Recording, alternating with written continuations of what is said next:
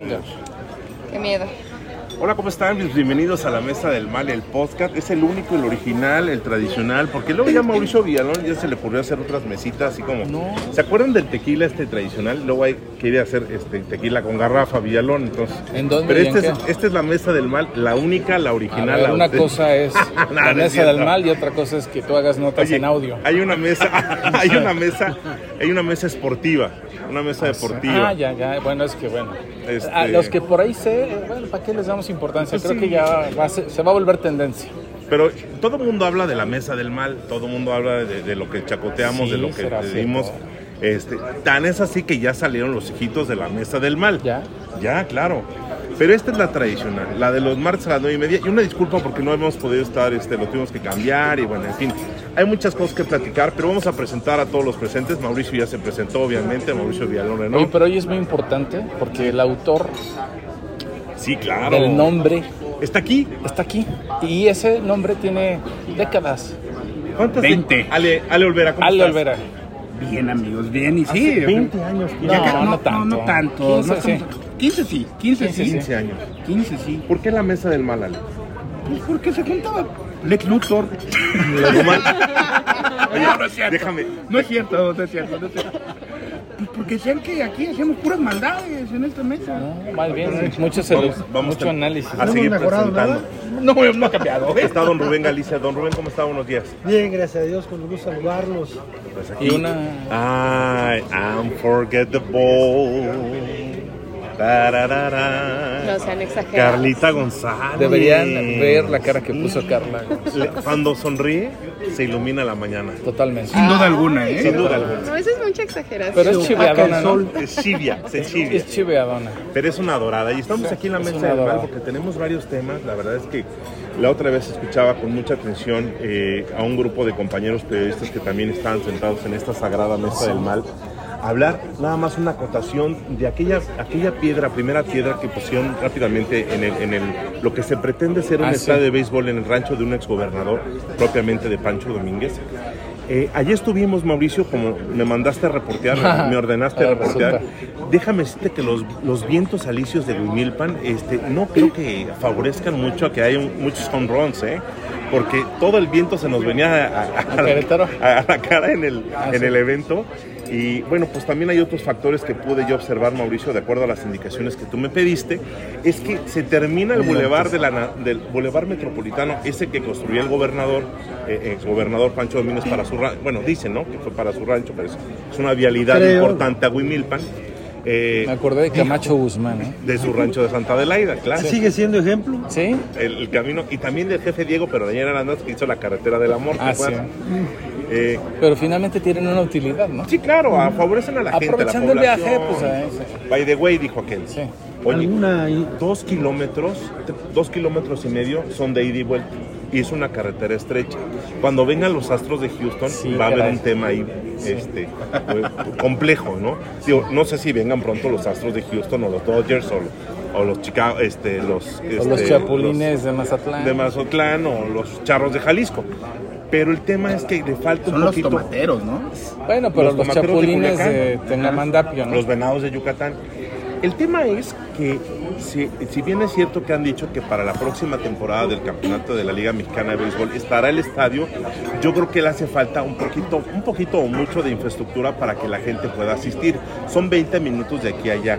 Entonces la gente que a lo mejor no cuenta con un automóvil, pero que le gusta mucho el béisbol, pues tiene que acudir, tiene que ir este, preparándose para a lo mejor pedir ride o a lo mejor eh, la agencia de movilidad hacer algunas rutas adicionales. En fin, hay muchas cosas que decir sobre este. La propuesta está buena. Paco Orozco tiene una buena propuesta, un empresario que le está apostando a Querétaro, es en mi celular, perdón. Y lo que, lo que se tiene que hacer es que el estadio vaya junto con pegado con infraestructura para que la gente que le ama el béisbol, bueno, pues tenga todo a la mano, ¿no? Y no tengan que sufrir para trasladarse. Alguien que vive en Cerrito, Colorado y que le encanta el béisbol, ¿cómo va a ir a ver a los conspiradores hasta allá? Muy bien. Exacto. Bueno, ahí Pues está. tenemos eh, un tema muy importante que es a nivel nacional y me gustaría conocer la opinión de ustedes. Yo hice una encuesta pequeña de una hora en Twitter y ganó el que la gente no cree que el presidente tenga COVID. ¿Ustedes qué creen? Pues esperaba que hoy en la mañanera se hablara de eso, ¿no? ¿Y que de qué se habló? Porque yo no la veo. No, no, pues este, hasta el momento no sé, Carla. Este, Confirman el COVID. confirman el COVID, pero de una manera muy tenue, ¿no?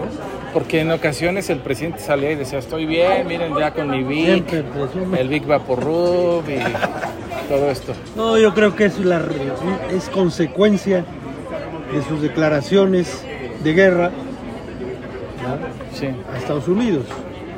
Y lógicamente que hay de autoridad a autoridad en este mundo. Claro. No debe haber esperado mucho el gobierno de Estados Unidos para reprender su actitud, porque es cobarde, es desleal, es traición a México. Nosotros no Es tenemos nada. fanfarroneo, ¿no? Porque está empezando a haber moros con tranchete donde no los hay. Es una irresponsabilidad plena que pone en riesgo la paz, la tranquilidad de nuestro país. Al no ver información, se genera especulación. Ajá. ¿Ustedes qué opinan en, en ese sentido? Carlita, Pues creo que cuando surgen crisis eh, de esta magnitud a nivel político, eh, lo que menos debes de hacer es quedarte callado. Lo que más debes de hacer es informar todo lo que se pueda. Yo, eh, con respecto a la opinión sobre las declaraciones del presidente, no estoy de acuerdo, me reservo más allá porque el tema político es, es, eh, es, es- es un tema que el- en el que yo no pero me en el quiero proceso meter. de la información. En el proceso de la información, creo que sí trataron de bajar un poco el perfil para tranquilizar eh, las aguas del, del estrés por las declaraciones del, del presidente. No considero que sea oportuno mantener como silenciado eh, al, al presidente o no generar más información. Creo que se debe de fijar una postura de Lo que ni le gusta a él. ¿verdad? eh, en el sentido de, no sé, o sea, cambiar un poco las declaraciones, porque sí fue como declararle la guerra casi a Estados Unidos y sabemos que Estados Unidos, pues, uno, México es el socio comercial más importante de, de Estados Unidos y viceversa. Estados Unidos en México es un socio comercial muy importante. Y las inversiones que se tienen. inversiones que se tienen, la generación de empleo es, es tremenda, ¿no? Entonces creo que ahí la- las declaraciones del presidente deberían de ser más mesuradas. Por Creo que hubo una delegación que iba a llegar de Estados Unidos a, a México, ¿no? En estos días después de la- del encuentro con el embajador. Pero este, yo, yo me quedé en que fueron ellos para allá. Fue la plana mayor y allá lo recibió un asesor. nada Un más. segundón. Un O sea, segundón. tú vas de visita a Ni un siquiera lugar un y- segundón, sino le mandaron una- un, este, un outsourcing. Pero sabemos que el presidente es que nunca ha sido como es Sí, así ahora. sí. su prioridad atender las relaciones ¿Eh? exteriores. Provocan eso. Sí. Tienen el respeto. Cuando antes había una diplomacia bien De altura. tratada. Sí, de pero altura, no es, no es el objetivo del presidente y él lo dejó claro desde el inicio de su administración. Yo muy callado, Ale Olvera, a ver qué pasó, mira. Estoy escuchando y estoy pensando. O sea, mi- mira, yo creo que tenemos que verlo, sí, sí tenemos que verlo político. O sea, Andrés Manuel, eh, eh, hay un error, y lo he dicho muchas veces, se lo he escrito muchas veces. Hay un error que tenemos muchos analistas. Queremos seguir analizando a Andrés Manuel López Obrador como un político. Él no es un político, él es un fenómeno social. Sí, correcto. ¿sí? Entonces, como fenómeno social, tiene que alimentar a su grueso social. Entonces, ahora, si lo sigues queriendo ver como un presidente y como con esa figura, desde ahí, es el, desde ahí el, argumento es falaz. En ese fenómeno social que representa, ¿sí? él, él tiene una, una, una situación muy interesante, hablando de, de sus declaraciones. Si se fijan, Andrés Manuel tiene una. Y no soy eh, Obradorista, eh, claro, y lo saben todos, que no, No. es mi. Pero Andrés Manuel tiene una cosa muy simple: conecta. Él, cada vez que Andrés Manuel habla, lo hace con todo conocimiento de causa Sabe lo que va a causar. ¿no? y claro. sabe lo que va a decir. Sí, es premeditado todo esto y maquiavélico, hasta maquiavélico, a ver, ¿no? El, decir, y aquí sí puedo decir lo que decía en el podcast de la cruda, hablar como hablaba ya, ¿o no? Ese es un podcast libre y Ah, o sea, sí puedo, sí, sí decir que, sí, sí- sí puedo decir que no, eh, pensar que Andrés Manuel es pendejo nos hace pensar que nosotros los pendejos. Andrés Manuel cada vez que abre la bocota lo hace con toda la malicia para hacerlo. Ejemplo. ¿Y, por qué hablaba de, esa, de ese conectar, Carlita? Cuando Andrés Manuel sale y dice, es que queremos que respeten la soberanía del país. La realidad es que la población no entiende ni qué carajos de soberanía, pero sí entiende que no debemos estar subordinados a los gringos. Y además entiende que tienes un presidente valiente que no se raja. Es, ese Indeleble, es el punto. claro. Cada movimiento de Andrés Manuel Obrador es un movimiento Sabe político. que lo van a aplaudir sus seguidores. Sí, no, y sus seguidores, y aparte, deja sus seguidores.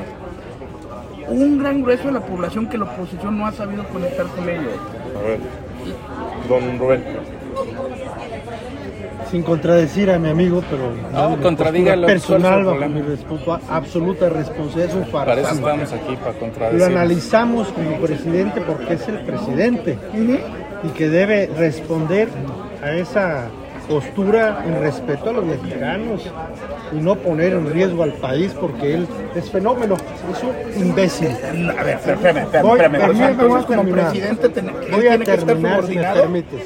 Es decir, yo no puedo calificarlo como un gran fenómeno a un hombre que pone en riesgo la tranquilidad, la economía del país, que se controle y que se comporte como tú, como yo, como todos necesitamos. Y ya nos dijo don Ok. Rubén que si no, usted va a ir No, personalmente yo a hoy vengo preparado, en un momento determinado ya, porque voy a preparar una demanda contra él. Y les voy a decir por qué, no solo por estas declaraciones. ¿Cuáles son los temas? Lo que acaba de hacer ahorita, de mandar la iniciativa de liquidar, por liquidar, ¿verdad? La financiera nacional, que hay un procedimiento para hacerlo. Bueno, Que luego no entidades, ¿no? Con respeto a tu opinión, yo no lo puedo felicitar porque es un fenómeno. Mi crítica es vera en el sentido de la tranquilidad, el del tema, desarrollo eh, para el no, país. el tema, el tema, Rubén, o sea, y, coincido, o sea, y, y está bien, o sea, que aquí tenemos cultura. Hay una cosa, yo soy mucho de números. El país está muy mal, la economía está muy mal, todo está de la chingada. Pero no es ahorita, o sea, ya es. Sí, pero, pero, pero espérame, Carla. Todo está de la chingada. Sí, claro. México elige, que es una encuestadora neutral, salió este mes. que Andrés Manuel sigue con una aprobación impresionante. Si hoy fuera, hicieran una revocación de mandato, la vuelve a ganar.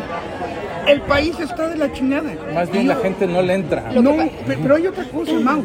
O sea, el país está de la chingada. ¿Y la oposición qué carajos está haciendo? No hay oposición. Mira, lo que pasa. Sí, o sea, o sea, ahora, está de la chingada. Está de la chingada y lo compro, lo compro, lo compro. Hoy, el candidato que pongas de Morena, el que pongas, va a ganar la elección. El que me pongas, Mau. Así sea Noroña, A- Así pongan un burro pintado de blanco, de, de blanco con con marrón, morado. va a ser, va a ser el presidente de la República. Hoy dime una figura de la oposición, una que sea capaz de marcar agenda. No la agenda se las está marcando Andrés Manuel y se las marca a diario. Pero fíjate que yo ve, yo escuché a algunos analistas eh, que dicen lo que tú dices es un fenómeno social que ya va de salida. Y una vez que vaya de salida, quien llegue, sea de Morena, porque también en eso coinciden, no va a conectar. Y por más esfuerzos que hagan en que yo soy Andrés Manuel o que vamos a seguir con la transformación, no va a conectar. Entonces ya vamos de salida de esa Hay un racha. tema. Tú ves a Andrés Manuel realmente en la chingada su rancho. Yo No. veo a Andrés Manuel, y se lo digo, por, por- esa es una cosa que es interesante y es un análisis que hice a una, alguna ocasión en otro podcast que tuvieron a venir invitarme. A ver, Andrés Manuel López Obrador, expresidente. Yo sí veo a Andrés Manuel haciendo un video, saliendo a decir, es que Claudia está fallándole a la cuarta transformación y alebrestándole a la, a la perrada, ¿eh? O sea, yo sí lo veo O componiéndole la o plana. componiendo la plana. O sea, yo no veo a Andrés Manuel en la chingada sentado. Yo veo a Andrés Manuel dictando agenda Ah, no, e sí. incluso volteando. Pues por eso quiere poner a, a- a- No, a Claudia y a quien ponga. sí, o a quien ponga. Yo creo que con toda serenidad el acabose del poder de un presidente es en el momento en que define, en, el momento en que define al candidato. El próximo candidato, y hago votos, que gane Morena, no, no me preocupa. Me interesa el programa del país, es el que me interesa. Y vamos a contender los puristas con todo lo que podamos pero no me, no me obsesiona que tengamos que ganar, no. Me obsesiona que haya un planteamiento hacia la población civil que nos convenza y que pueda transitar para sacar al país adelante. El próximo candidato va a ser el primero en oponerse a las barbaridades que están diciendo Obrador. y ahí se le va a acabar su circo. Porque un hombre responsable, Brad o la señora o quien sea, no va a querer recibir un país hecho pedazos, económicamente, socialmente dividido y confrontado con, como acaba de decir. Sí, justamente, justamente eso decían. Este, tú vas a llegar no a evolucionar, sino a reconstruir. Así A ver, es. es que, a ver, una pregunta. Digo, yo soy muy necio y soy mucho números. ¿Dónde está el problema económico? Porque yo veo un dólar estable, un euro estable. O sea, la macroeconomía respalda ¿Durante Obrador, ¿eh? cuántos años? Que no Durante la, los que no la años nada más. En- a ver, entonces no está el país hecho pedazos. No, nunca estuvo. Y ahora, Nunca estuvo, ¿cuánto la entonces Unión no estuvo. Europea Fue un invierte discurso. en México? Un discurso, entonces no está ingresa superado, en ¿no? euros. o sea, Fue un discurso de- Alemania, ah, pensó de que querer- Alemania de- fue crear un escenario México catastrófico. como 300 Pero, para- pero, pero mira, y con todo respeto para, para- para- o sea que como PRI, a ver, la oposición lleva cuatro años vendiendo una catástrofe que no ha llegado. Ese es el problema. Y la población que no está metida y no está partidizada, le han dicho, es que estamos en crisis. Ah, es que se está llevando la fregada No, al país pero es que lo mismo pasó antes, cuando estaba Peña, cuando estaba Exacto. O Calderón. sea, nada más cambia de color el discurso. Pero, pero el discurso, o sea, es que está hecha paso la economía. A ver, en- en- en la, la economía se siente estable. Nada más pregúntales a los seguidores, ¿están mejor con él? No, no están. ¡Están igual! Están peor. A ver, ah, es un, es un gatopardismo, y ahí sí coincido. Es, Sí, los colores. ¿Sí? es el gatopardismo. Creo que también hay, hay otro- otras perspectivas que se deben de considerar. El país, eh, México es eh, uno de los países más polarizados a nivel mundial. ¿Y qué Sí, pasa cuando tienes un totalmente. país polarizado? Que la gente deja de creer en sus líderes sociales. Entonces, con Andrés Manuel tenemos un discurso de enojo constante, un discurso de enojo, de revancha. Y generalmente esos discursos venden más, Claro. porque apelan a las emociones, entonces- y porque la gente está, enojada, la gente está enojada, entonces el presidente ya mentó, ya dijo, entonces estoy de acuerdo. Y por eso sigue sigue e- esa mm, afinidad hacia el presidente, pero también, como bien dijiste, no hay una oposición responsable, no están surgiendo nuevos líderes sociales que generen confianza en la gente, porque los políticos actuales no se preocupan por su reputación, por una responsabilidad social, o sea, por ser congruentes con lo que piensan eh, a nivel individual y con sus partidos. Pero además, si tú quieres salir y surgir, te apabulla la, Claro. la opinión pública en redes, afín a él. O sea, y además No dejan, muy no te preocupante, amigos de la mesa del mal, es que también los meses ya vienen para acá y las semanas se están contando y no vemos, salvo su mejor opinión, una figura de oposición realmente contundente, loable, avalada, para que pueda enfrentar la ola de la 4T. Hay un punto. A ver. Ningún político profesional, inteligente y que sepa jugar va a ser candidato. Se va a meter a la boca O del sea, lobo. a ver, nadie. necesitas un suicida. Felicidades, Lili Telles, serás la candidata a presidenta de la República. Es la única loquita que se subiría. De- hace poquito decían, es que el gobernador Curi, perdónenme, el gobernador Curi no es tonto. No, además tiene, eh, ya lo dijo, ¿no? Que estará O sea, aquí con nosotros yo hasta el final de los tiempos. Don Rubén. Perdón, yo Rubén. considero, con el respeto a la mesa, Sí. que no es un hombre el que necesitamos. Necesitamos un programa de desarrollo integral para el país Un gobierno que avale la sociedad Políticas para la alianza. Los políticos, como dijo Alfredo. Bonfil, en algún momento Alfredo Bonfil manifestó más líderes y menos políticos. Hoy todos somos políticos y el último y el peor soy yo. No se está pensando en un programa integral de desarrollo que convenza a la sociedad, en todos los estatus sociales, para que convivamos. Bueno, es que Ah, necesitas Permítame, educar. así termino. ma. Por último, creo que el presidencialismo está agotado. Debemos voltear hacia otro sistema de gobierno porque se alocan todos los que llegan al Poder Ejecutivo. Es importante el Parlamento, ya. Estoy de acuerdo con, no, no, no, estoy de acuerdo con lo que dice, pero también eh, hay que considerar políticas públicas que desde hace muchísimas décadas no se hicieron y no se definieron. Educar a tu población, educarla. Simplemente educarla, involucrarla en las acciones de gobierno de la misma sociedad, porque ahorita estamos viviendo un efecto de, ah, este está mal, gobierno, ah, pasa esto, gobierno. No nos estamos responsabilizando desde lo individual de cómo somos como ciudadanos, incluso desde casa. Estamos diciendo, es que estamos viviendo la peor ola de violencia eh, a nivel nacional. ¿Y cómo están adentro de casa? ¿Cómo están educando papá y mamá a los hijos? ¿Cómo estás fomentando, cómo estás diseñando políticas públicas que mm, te lleven a que la unión familiar eh, sea el, el sostén de la casa y no debas de tener a papá y mamá fueras 17 horas con los hijos ahí este, botados en las guarderías. O sea, creo que hay muchas cosas que se tienen que atender de raíz que desde hace años en México no se ha hecho. Ahorita ya lo que estamos viendo con Andrés Manuel es consecuencia de causas Sí, claro, totalmente de acuerdo. anteriores, Sí, es de consecuencia muchos de- años. Ya es sí. consecuencia. Hoy requerimos lo que pasó por revolución. Sí, ¿Qué pasó? Un hombre de la talla de Justo Sierra se metió a fondo en la educación del pueblo, generó programas importantísimos de culturización, ¿verdad? En esta nueva etapa, en esta nueva época. Aquel momento, cuando creó las cruzadas, cuando las- todo el desarrollo para el campo, se genera la Secretaría de Educación que no teníamos.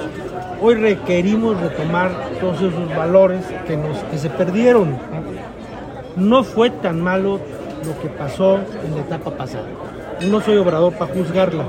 Sin embargo, lo que tiene el país hoy por hoy se creó en esa etapa. Y para mí lo más importante que se logró en este país fue la integración social. Y las instituciones, Claro, las la instituciones consolidación de las instituciones, ¿no? que nos dio rumbo, nos, nos encaminó. Tuvimos excesos y no los podemos negar.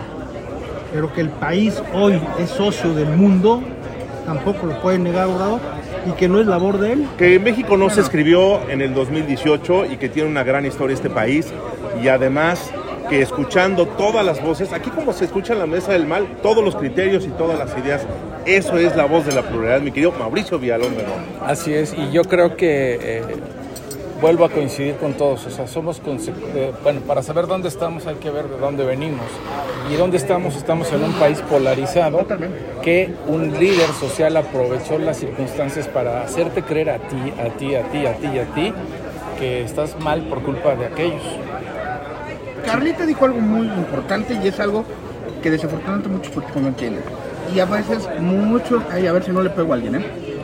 No, Muchos, muchos, este, muchos, Ya van este, dos veces que, que se miran reojo. muchos, muchos, este, muchos, este, egresados de ciencias políticas les da acidez cuando lo digo.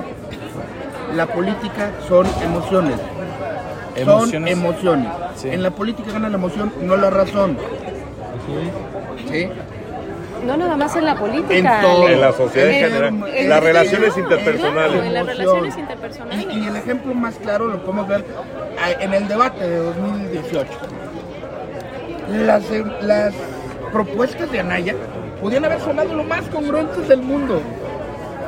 Pero Anaya no generaba una sola emoción. Anaya, Anaya y una inerte eh, barra de carbón, dirían los Simpson, eran lo mismo. Ricardo Anaya está robotizado. Yo te aseguro que a la población le quedó más el Ricky, Riquín Canallín Claro. que cualquiera de las propuestas de Ricardo Anaya. ¿sí? Y eso pasa ¿Por siempre. qué es lo que querían oír? ¿sí? Porque son emociones. Claro. Son Por emociones. Si no, si no conectas con emociones, y, y yéndonos más allá y más triste aún, en la política se actúa con pasión. Y voy a poner el ejemplo ahorita que están acá los amigos de la. Sí, ¿Tú a qué equipo le vas? Al Querétaro Fútbol Club. ¿Por qué? Porque soy de la tierra de Querétaro. ¿Tú a qué le vas? El Real No Madrid. el fútbol. ¿Tú le vas, Al ¿tú le vas Madrid. al Madrid? ¿Tú? Ah, no, al Barcelona. me- me van a Barcelona. sacar de aquí, pero yo soy chiva rayada de corazón. ¿Por qué eres chivo? Don Rubén también le va al mi Barça. familia es allá, de Jalisco. Ah, no, no, Don Rubén no haga Exacto. trampa. No, no, no. Es que Don Rubén dijo algo Está padre. muy bastante. Sí. Ahí voy. Fíjense, que- fíjense lo que dijo Don Rubén y es para aterrizar mi idea. A ver, A un partido se le va, no se le vota, se le va. Claro. Igual que en el fútbol. Igual y Don Rubén se va a reír cuando diga esto. En su casa se vota por el PRI, se le reza a la Virgen de Guadalupe y, Y a se la- toma Coca-Cola. Y le van a la América. Y le- así Es que se le olvida, ya se les olvidó lo que Son guadalupeistas, Querétaro. Ah, Querétaro había tres errores A fundamentales. ver cuáles eran, don Rubén. Jugar contra el PRI. Ah, sí. Claro. Pedirle prestado a Pascual Alcocer. y no ir a la peregrinación. No, Ve, bueno. ve, ve cómo coincidió. Entonces, ¿cuál es la cosa? Hablando de pasiones, a De Morena, a no, Morena Pascual. le Sí. van. A Morena le van. Sí. Tú acabas Voto de decir masivo una gran por verdad, Morena, en Twitter. Todo mundo en determinadas mesas me juzga este, que soy un necio. radical. Porque yo les digo que vamos a ganar. Bueno, perdón, por lo- yo me tengo que retirar, pero los dejo aquí en la mesa del mal continuando. Ya nos queda poquito Nos tiempo. queda poquito, pero no estoy despidiéndola nada más para que terminemos las conclusiones. Este, estábamos muy inspirados, pero el tiempo apremia. Y Carlita también ya está, mira, ya está con sobre agenda. Estoy en todo. Este, pero don Rubén, para que termine y concluya, padrísimo. Y al pionero de la mesa del fundador del el bautizador. El bautizador. Oye, porque ayer vi una foto muy, muy- padre, ¿eh? Hablando de la mesa del mal. Ayer vi una Oye, foto muy padre en la Facebook. foto, nos tienen que tomar La de foto. Mauricio, Paniagua y Roger. hay que tomar, que nos tomen una foto. Una, una foto, por favor, si es tan amable para de, de recordar. esto. Ayer vi una foto en Facebook muy reveladora donde vienen los, los pioneros de la mesa del mal. Mauricio Villalón, Fer. Fernando Paniagua y Rogelio Mendoza. Ayer se juntaron. Sí, The Three. Musketeers. Oye, ahora que nos junten a la siguiente generación. No, bueno, a ver. Es como cuando juntaste a. Ay, trae un Samsung S23 Ultra. Tú te lo sabes de Ay, memoria. ay, ay. Chicos, los dejo. Bueno, Gracias. réplica. Más, ¿En qué me quedé? ¿En qué me quedé? De que era muy necio. Ah, dicen, soy un necio. Que... No, vamos a ganar. Por una sola razón que tú la acabas de dar. La política es de emociones inmediatas. Sí. El PRI repartió la tierra, estos permisos y lo abandonaron. No creo que los demás sean perfectos.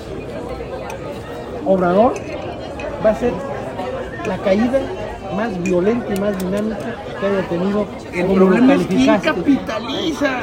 ¿Quién lo capitaliza? No hay quien. No. En política no hay espacios vacíos. ¿Quién lo capitaliza? No hay quien lo capitaliza. O sea, Va a, y ser- va surgir. No surgir. Y ver, en esta mesa lo vamos a tapar. vamos a ver, vamos a ver. Si gana alguien que no sea morena, yo le invito una comida donde quiera. Esta mesa. Yo El lo acepto. Yo acepto. Yo les puedo decir que sea un burro pintado de, Pero- more- de marrón, vamos a tener otros seis años de morena. Yo pago la propina porque estoy de acuerdo contigo. Yo, Sí. yo pago todo. O sea, Voy en es este más, sentido. hoy, hoy le diría tristemente, don Rubén, y, y, y, y- y respeto su pasión priista. Claro. Hoy el Partido Revolucionario Institucional está al borde de la extinción y pierde el registro en Querétaro, y se lo firmo ahorita. No tiene No, no, acepto el reto. Lo va a perder. Me encargo Por eso quieren no- una alianza. Por eso quieren la alianza con el Yo no PAN. quiero alianza con el PAN. No, no, no, o sea, por Yo eso- no. no, pero muchos quieren la alianza con el PAN. No, no, no, los que no conocen al PRI. Ya, ya cambié de tema. Al PAN le pesa la alianza con el PRD, que es un cadáver muy putrefacto y muy feo, y con el PRI, que es un zombie Déjame que todavía se mueve. No, no, no, no, Pero al. PAN le pesa. Mira, escúchame, escúchame. Al PAN le pesa, ¿eh? Mira, comparo, co- comparo la contienda electoral. Espérate, güey. Ya te interrumpió. No, ya, lo escucho, lo escucho. Comparo la contienda electoral con un juego de póker. Mientras no esté liquidado el PRI, que hoy por hoy tiene registro, cuídalo. Cuídalo. Yo no me impresiona ni Obrador ni el que está en Palacio. El PRI tiene su propio valor, ¿verdad? Y tiene su propia raigambre. Tres No, no, no volveremos a ser el partido militar mucho tiempo, pero que seremos un partido que defina la situación en Querétaro, vamos a hacer. Perdón, Es yo no lo creo porque vienen nuevas generaciones con una historia distinta. Yo no lo veo. Y no tenemos generaciones en el PRI, nuevas. No. Ah, pues les voy a enseñar aquí algunas. No. No, no, no. Tenemos, No, tenemos para conclusiones dos minutos cada Dos quien. minutos. Don Rubén. Conclusiones. Me da mucho gusto poderme expresar con toda la emoción y el entusiasmo que tengo por mi partido. lo voy a defender, voy a preparar ya una demanda contra el propio Obrador por la arbitrariedad que acaba de hacer. No hay gobierno permanente porque no hay gobierno perfecto. El PRI está en una transición, no en liquidación. Señor Olvera. Yo creo que difiero completamente. Yo veo muy consolidada la presencia de la República para Morena, sea quien sea el candidato. Veo al PRI en vías de la extinción y lo vamos a ver en el Estado de México. En el, Estado de México es crucial para el Partido Revolucionario Institucional. Creo que perdiendo el Estado de México vemos el futuro. En el caso de Querétaro, difícilmente van a conservar el registro. No lo digo yo, lo dicen los números. Lo dicen los números. Por eso es que Abigail anda ahí haciéndole la ronda a Leo Mejía para hacer la alianza. Lo peor que puede pasar es que el PAN haga una alianza con esos dos, con un zombie y un cadáver, ¿eh? Carlita. Pues yo estoy muy, Se queda bien caliente, don Rubén. Pero pues ya se acabó. Está Su... bien. Luego, yo muy contenta de estar aquí con ustedes, escucharlos y sobre temas de política No ya no opino broncas, más, no yo no me meto en broncas. me da mucho gusto que don Rubén eh, sea tan apasionado de, de su partido porque se necesitan perfiles así, o sea, que estén casados con, su pa- con el partido, con los valores, con la ideología, Es- eso necesitamos, o sea, eh, representantes políticos que, que lleven esa, esa pasión adentro, esa decisión y ese propósito con el partido. Y no nada más políticos, yo creo que a nivel general. Me da pues, mucho gusto estar pues aquí. muchísimas gracias a todos por su asistencia y nos escuchamos la siguiente semana. Espero estar en Si es que